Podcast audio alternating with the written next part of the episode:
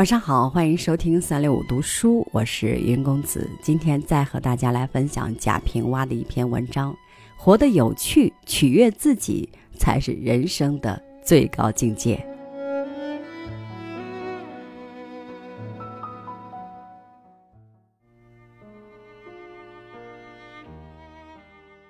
活得有趣，才是生命的正能量。在有趣的事情上多浪费一些时光。不要让忙碌淹没了生命中的美好。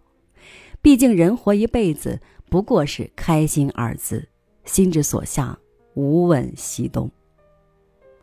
生活不容易，对活得有趣的人来说，生活是不断破墙而出的过程；对无趣的人来说，生活是在为自己筑起一道一道的围墙。现代著名作家郁达夫有一次和妻子王映霞一起看电影，一时得意把鞋子脱下来，盘腿坐着，感觉很舒服。王映霞忽然发现他的鞋底竟然有一些钱，立刻质问他为什么要在鞋底藏钱。郁达夫急忙解释说：“刚踏入社会的时候很穷，吃尽了没钱的苦头，现在有点名气了，也有点钱了。”但是钱这东西欺压了他好多年，所以要把钱踩在脚底下出气。王映霞一听，疑虑顿消，和丈夫一起感慨起来：“看看，有趣的人就是会解决问题，藏个私房钱被发现了，还能自圆其说，逃过一劫。活得有趣，与知识多少无关，与挣钱多少无关。”这与幽默乐观的生活态度有关。如何活得有趣，就要有一些爱好。古人说：“人无癖不可与交，以其无深情也。”一个人没有特别的爱好，也就无深情；没有真性情，怎么会有趣？谁又愿意与之交往呢？古代有一个棋迷，他对别人说。像昨天晚上棋瘾那么大的人，我以前还从没见过。他们俩人蹲在一条小船上，竟然下了整整一夜。那船小的连坐的地方都没有，两人只好蹲着。别人问：“你是怎么知道他们下了整整一夜的？”棋迷说：“这可难不倒我，我是一直站在水里看的。”这个棋迷或许可笑，但他不是很有趣。很快活吗？无趣的人往往三观太正，功利心太强，对生活用力过猛，凡事都要问一个有用吗？有好处吗？因此，无趣的人多数浅薄狭隘。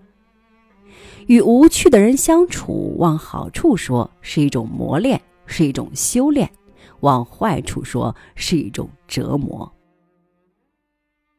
西晋的阮籍是一个有趣的人，他善于用青白眼，对同样有趣的人用青眼，眼睛正视；对无趣的人用白眼，翻着白眼看。人都有七情六欲，爱憎分明是人的本能。阅尽人间万千事，随性从容也自在。活得有趣的人是随性而安的人，是淡泊从容的人。随性的性指的是人的自然天性，随性可不是随心所欲、胡作非为。人生在世，谁没有脆弱与彷徨？难得的是不失本性，不忘初心。一个人安静的过日子，在默然无语中开出花来。诗人说：“人心是不待风吹而自落的花。”抱着从容恬淡的心态过日子，一年都显得漫长无尽；抱着贪婪执着的心态过日子，纵有千年，也短暂如一夜之梦。在一去不回头的光阴里，枯荣过处皆成梦，得失两忘便是禅。也许真的是背起行囊就是过客，放下包袱就找到了归宿。俗话说：“土豆拉十车，不如夜明珠一颗。”人就算赢了全世界，却丢失了自己，又有什么意义呢？活着不是为了迎合别人、献媚世界，而是为了取悦自己，自得其乐。对着镜子里的自己肃然起敬。懂得取悦自己的人，才会在生活中寻觅悠闲。